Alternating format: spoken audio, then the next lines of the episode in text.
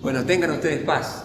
Una alegría compartir con ustedes esta hermosa mañana de domingo. Toda media pegajosita con esa garúa. Hace mucho que no garuaba, ¿eh? Así que esa cosa media pegajosa viene bien. Y tomando algunas de las cositas que ya usamos en el culto, como este último corito que cantamos con Rubén, hoy, ayer y por los siglos, te ha tomado de la carta a los hebreos eso. ¿eh? Jesucristo es el mismo ayer, hoy, por los siglos. Y la idea esta de, de moverse o no moverse y cuál es nuestro lugar, este, me encantó porque yo voy a hablar de esto. Había hablado, pensado en hablar de un pedacito de capítulo 11 de la carta a los hebreos. Yo digo, esto les voy a compartir para animarlos.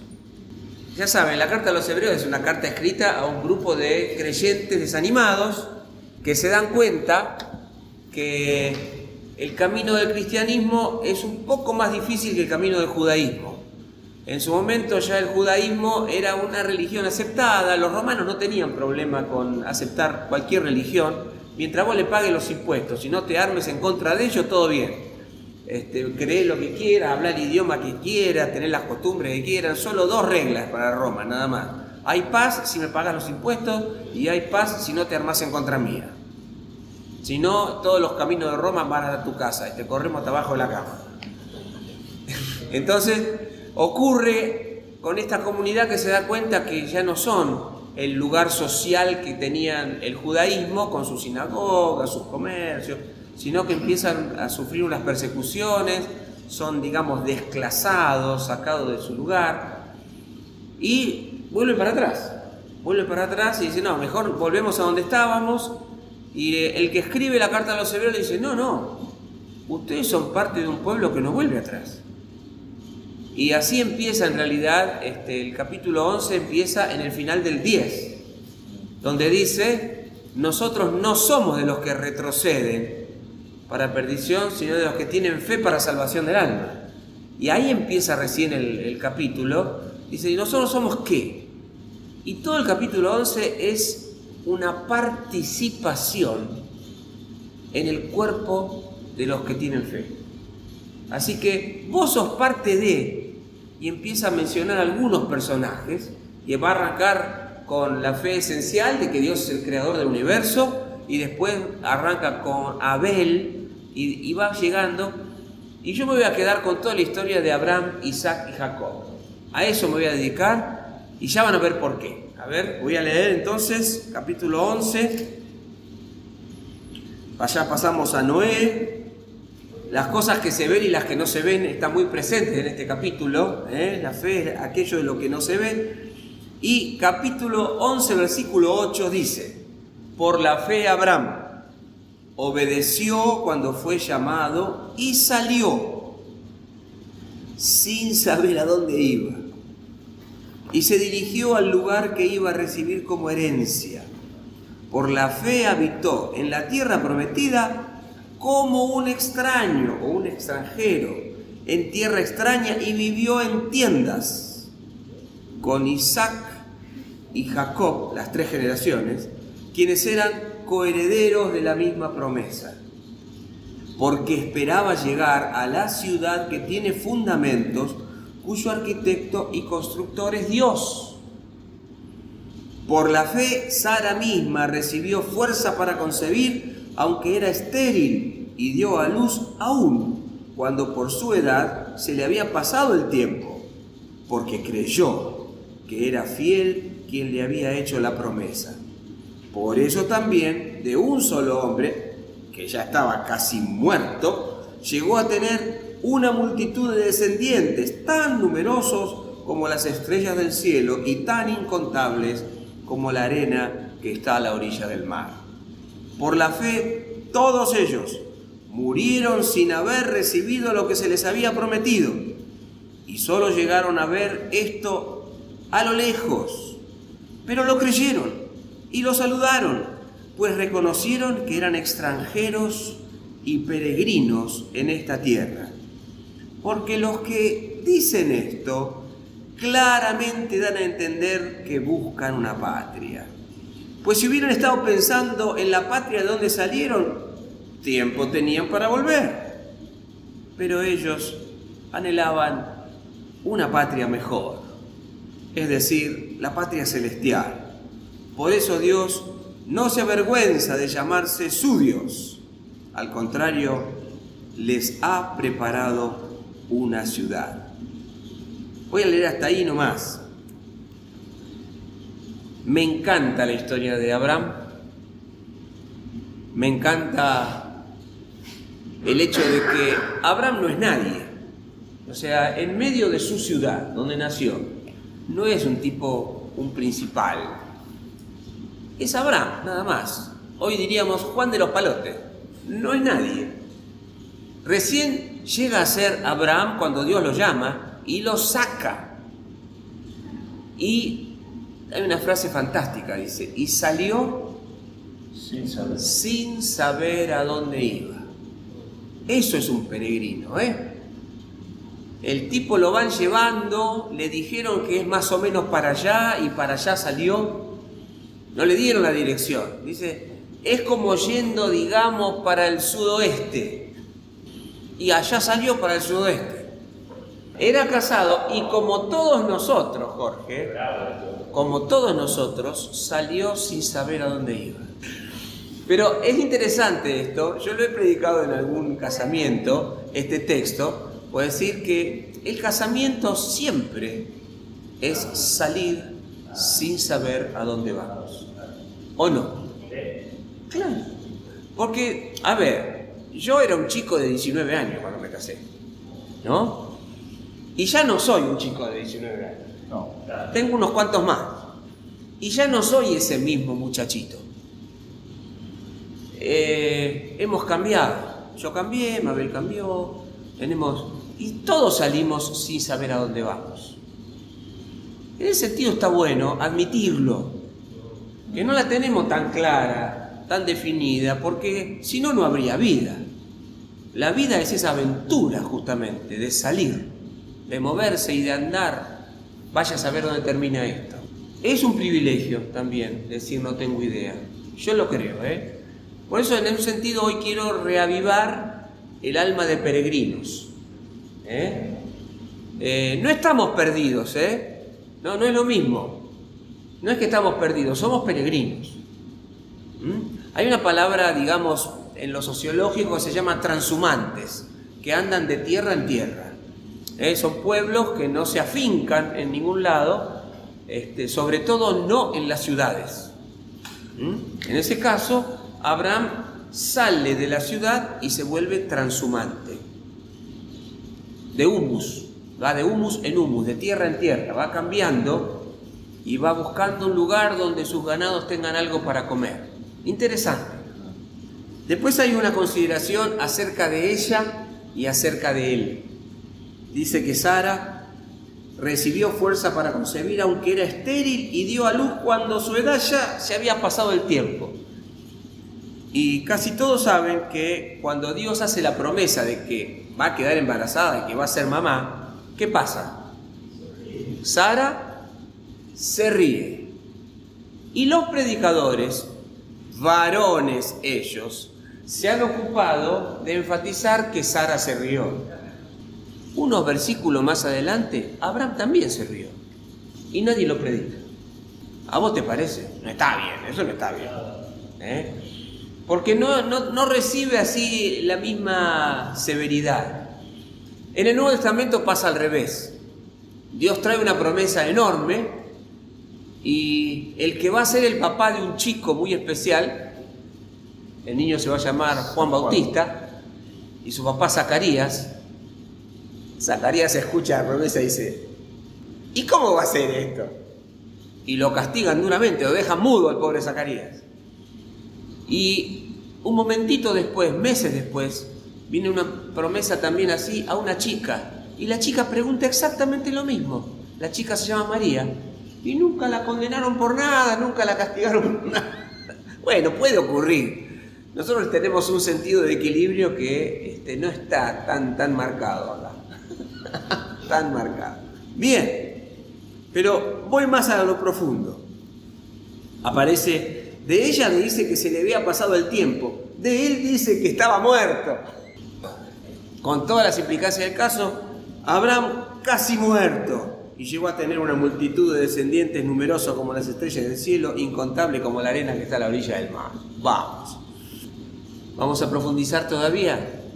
Todos ellos murieron sin haber recibido lo que se les había prometido, solo llegaron a ver esto a lo lejos, pero lo creyeron, lo saludaron, y acá viene parte de lo de hoy. Reconocieron que eran extranjeros y peregrinos. Hay que recuperar la dignidad del extranjero y peregrino. Hay un verso muy lindo de Atahualpa que dice que, en medio de una de sus canciones, dice que los perros que están jugando de locales, del otro lado del alambrado, siempre le chumban a los perros que van de pasajero por la calle. Muy linda la imagen. Porque el que está de local le parece que tiene que defender eso y se agranda y chumba y lo raja al pobre perro que anda por la calle y no tiene donde comer y que es extranjero. Y el otro, el perrito, ni mira para donde están chumbando. Baja un poquito la cabeza y sigue lo suyo y nada más. ¿Pasa o no pasa? es grande. Atahualpa pinta bien, ¿eh? Pinta bien. Y en esto yo quiero recuperar la dignidad de la aventura de ser extranjeros y peregrinos. A una comunidad que un poco le aflige no tener dirección. Esta es la dirección de nuestra iglesia. No tengo dirección. Estoy sin saber a dónde voy todavía. No sabemos si la próxima la hacemos por Zoom, la hacemos presencial. Yo quiero recuperar la dignidad del peregrino. ¿Mm? Hemos cantado montones de himnos de peregrinos. ¿eh? Por el camino solitario voy cual peregrino, no tengo casa permanente aquí. Fatígame vivir en este mundo tan mezquino, llegar a mi ciudad me apremia así. Montones de himnos de peregrinos, de los que están buscando aquella otra casa final. Versículo 14. Los que esto dicen eso de llamarse a sí mismo extranjero y peregrino, los que esto dicen claramente dan a entender que buscan una patria, no llegar. Todos los que estamos aquí somos creyentes que no llegamos. ¿Está bien? Está bueno si uno se anima a confesar. Yo soy de los creyentes que todavía no llegaron que puede tener también unas cuantas interpretaciones eso. Pero está bien confesar. Y confieso que estoy buscando una patria. Pues si hubieran estado pensando en la patria de donde salieron, tiempo tenían de volver. ¿De dónde había salido nuestro querido Abraham? De Ur, de los caldeos, le decimos de los caldeos, pero era Sumeria eso todavía, ¿no? Este, algunos de los historiadores dicen, todo nace en Sumeria. Todo, todo, todo nace allí. Este, cualquier cosa que uno imagine es, parte de Sumeria. Y este tipo sabía cómo volver a Sumeria. No es que se había perdido. Dice, no, no, no, pero yo salí porque Dios me llamó. Y yo escuché y obedecí de corazón y ahí ando. Si ustedes leen el relato en el Génesis, no le dice dónde tiene que ir. Dice salió, nada más. Y en el camino va recibiendo pedacitos de revelación que le van diciendo cómo es esto. Pero no la tiene toda clara. Recién en el camino llega a Siquem y ah, es más o menos por acá, pero dale todavía... Y va recibiendo pedacitos de revelación, como nosotros. No tenemos todo tan claro, tan definido, tan resuelto. Vamos. ¿Mm? Y él lo toma como algo positivo. Los que esto dice claramente dan a entender que buscan una patria. Si hubieran estado pensando en la patria donde salieron, tiempo tenían de volver. Pero ellos anhelaban una patria mejor. Es decir, la patria celestial, Por eso Dios no se avergüenza de llamarse su Dios. Al contrario, les ha preparado la ciudad. Y acá me interesa muchísimo esto desde este lado. Cuando Dios, tiempo adelante, tiene que presentarse a Moisés para sacar a Israel que está cautivo en Egipto, Dios se puede presentar de infinitas maneras. Por ejemplo, hola Moisés, yo soy Dios, el creador de los cielos y la tierra. No está mal. Es una buena presentación. ¿No? Yo soy tu Dios. Vaya, puede ser. Hay montones de maneras que podría haber usado, pero usó una muy particular. Yo soy el Dios de Abraham, de Isaac y de Jacob. Y en vez de presentarse a sí mismo por lo que Dios es, se presenta por lo que Dios fue para esos tres. ¡Qué interesante! Miren si en mi barrio Dios tendría que presentarse a alguien y ¿sabes quién soy yo? Yo soy el Dios de Julito. ¡Apa! Digo yo, vamos. Esa me gustó, ¿eh? Me vendría muy bien que Dios se presente en mi barrio. Muchachos, chicas, yo soy el Dios de Julio. Y de. ¡Eh! ¡Qué lustre! Interesante. Vamos a seguir leyendo ahora.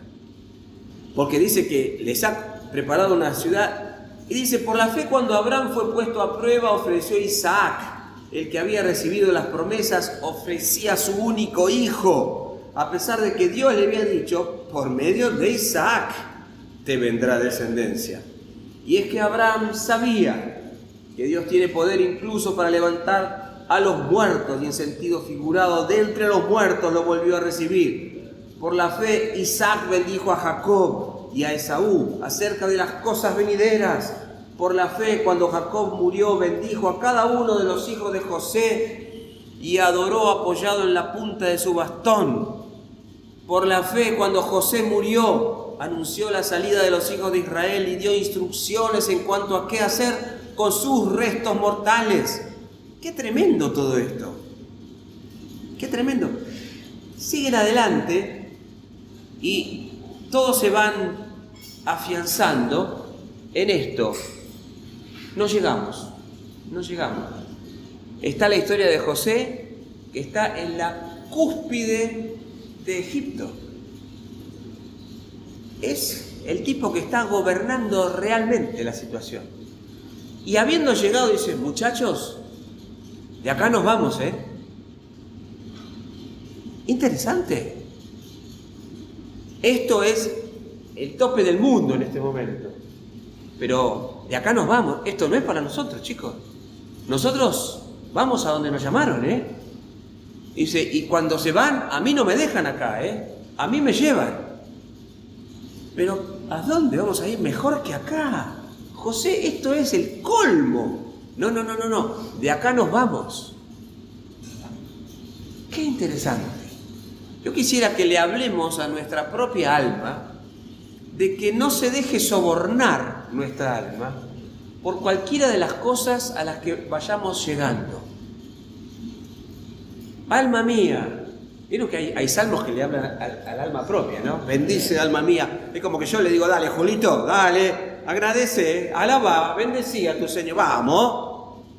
Y esto es hablarle a mi alma, decir, alma mía, no te dejes sobornar por las cosas alcanzadas vos sos de otro lugar. ¿Está bien? Es fuerte esto. Vos sos de los que eligieron vivir en tiendas. Hace muchos años escribí un artículo como que yo le hacía un reportaje a Abraham. ¿No? Se lo puedo mandar después. Y el artículo es algo así como que Abraham Usted nos hizo salir a todos de Ur de los Caldeos, nos trajo a todos nosotros acá, en el medio del desierto. ¿Hacía falta semejante locura de salir de la ciudad? ¿Qué es esto que estamos viviendo? Y, todo un problema. Y Abraham le empieza a explicar todas las cosas de su propio corazón al periodista acerca de, no, querido, no sabe lo que era vivir en esa ciudad. Eso estaba todo bajo el espíritu de Nimrod, así, así, así, hay que rajarle a todo eso. Dice, ya, pero usted que le dieron la tierra prometida, tantos años, ya está viejo y recontra viejo, nunca construyó nada. No, ni voy a construir. Nada, nada, porque a mí no me llamaron a construir ciudades, a mí me llamaron a construir un pueblo. ¿Se ve la diferencia? No me vengas con ciudades, yo voy a fundar un pueblo que llenará la tierra, pero ciudades no. A mí Dios una vez, una vuelta, me mostró su ciudad. ¿Qué voy a construir yo acá mientras tanto? Pará, esto no tiene nada que ver. Acá yo le enseñé ya a Isaac que no construya ciudades. Isaac le va a enseñar a sus hijos que no construya ciudades, porque nosotros somos de la tienda de campaña. Nosotros somos pasajeros, extranjeros, peregrinos, pasamos. Es un modo de vivir, es un modo de entender las cosas. Nosotros estamos para fundar un pueblo. Vamos a sentirlo así. Vamos a dignificar nuestro transitar. Dale, ¿está bien? Es grande porque uno mira y digo, pero todos los demás tienen que más que menos tiene su casita, tiene su capilla, tiene... Fijate. Y yo al final diría, Abraham, lo único que voy a tener es una cueva para sepultar a Sara y nada más. Y los hijos van a volver para sepultarse a sí mismos ahí, en lo único que tuvieron en toda la vida, un sepulcro. ¿A vos te parece? ¡Qué miseria! Pero José en la cumbre del mundo dice, a mí me llevan allá, ¿eh? Yo no soy de acá, yo soy de allá. De que animo, si uno sigue leyendo todo el texto de Moisés y todo lo que viene por delante, es despreciar los tesoros de los egipcios y quedarse como viendo al invisible, y salir a la nada, y salir sin camino cierto, Cantaba Joan Manuel Serrat hace muchos años. Caminante no hay camino, se hace camino al andar, golpe a golpe, verso a verso. ¿Está bien? Un día yo lo había predicado a Jorgito Lunden a predicar en Temperley. Predicaba. Después fue copastor, después. Un día dice, hay un momento Decía Jorge, yo ni estaba sentado ahí al lado de él, estaba al lado de la puerta, ya escuchando. Hay momentos que no es momento para orar. Digo, uy, se me fue a los caños, Jorgito. Digo, ¿cómo que no hay que orar? Yo te dejo predicar, pero no me digas barbaridad, hermano. Y abre y lee. Dios le dijo a Moisés, ¿por qué clamas a mí? Dile al pueblo que marche. Y tenía razón Jorgito. El momento no era para orar, era para andar. Para andar. Salir. Salir, moverse, pisar el agua. ¡Epa! Caminante no hay camino, se hace camino al andar. ¿Eh? Y al mirar la vista atrás, no hay ni siquiera huellas, solo estelas en la mar, diría el poeta. ¿Mm? Así que vamos a buscar al Señor que nos enseñe a vivir con alegría, con esperanza, con visión, como viendo al invisible todo este momento particular de esta comunidad. Y celebrarlo, celebrarlo. Es decir, somos de los que habitan en tiendas. Incluso los que habitan en tiendas, y esto, si uno siguiera, vieron que hay iglesias que siguen un leccionario bíblico, domingo por domingo, el texto de hoy para ese leccionario es cuando Abraham ora por Sodoma. Y el que se fue de la ciudad a causa de la maldad de las ciudades, ora por la ciudad. Y está Abraham que obedeció, salió, se movió y está orando por los malos. Y lo está interpelando a Dios para que Dios no sea injusto y que si hay algunos buenos en la ciudad, no destruya la ciudad. Interesante. Vas a destruir a, unos con otros. Y termina Abraham orando por el lugar de donde él raja, de la ciudad. Muy fuerte, muy fuerte. Eso reclama un cambio de espíritu en nosotros. Un cambio de cabeza, una manera nueva de leer ciertas cosas, de captarlas y de sentirlas. Así que oramos al Señor, oramos por nosotros. Te damos gracias, Señor y Dios nuestro, que Abraham pudo escuchar tu voz en medio de la ciudad y obedecerla y salir sin saber. Y pedimos por nosotros al menos ese grado de revelación, de tener la dicha de seguirte, como hicieron los discípulos a los cuales llamaste uno tras otro, sígueme, sígueme y nunca dijiste hasta dónde. Así que nosotros queremos ser de esa misma raza, de los que te siguen y punto. Ayúdanos, poné fuego en nuestro corazón cuando se nos enfría, danos seguridad en el camino de noche, ayúdanos a captar esos pedacitos de revelación que nos hacen falta para seguir andando. Uninos entre nosotros en amor, en confianza, en eso de asociarnos, hermanarnos para la misión. Lo pedimos en el precioso nombre de Cristo Jesús, nuestro Señor. Amén.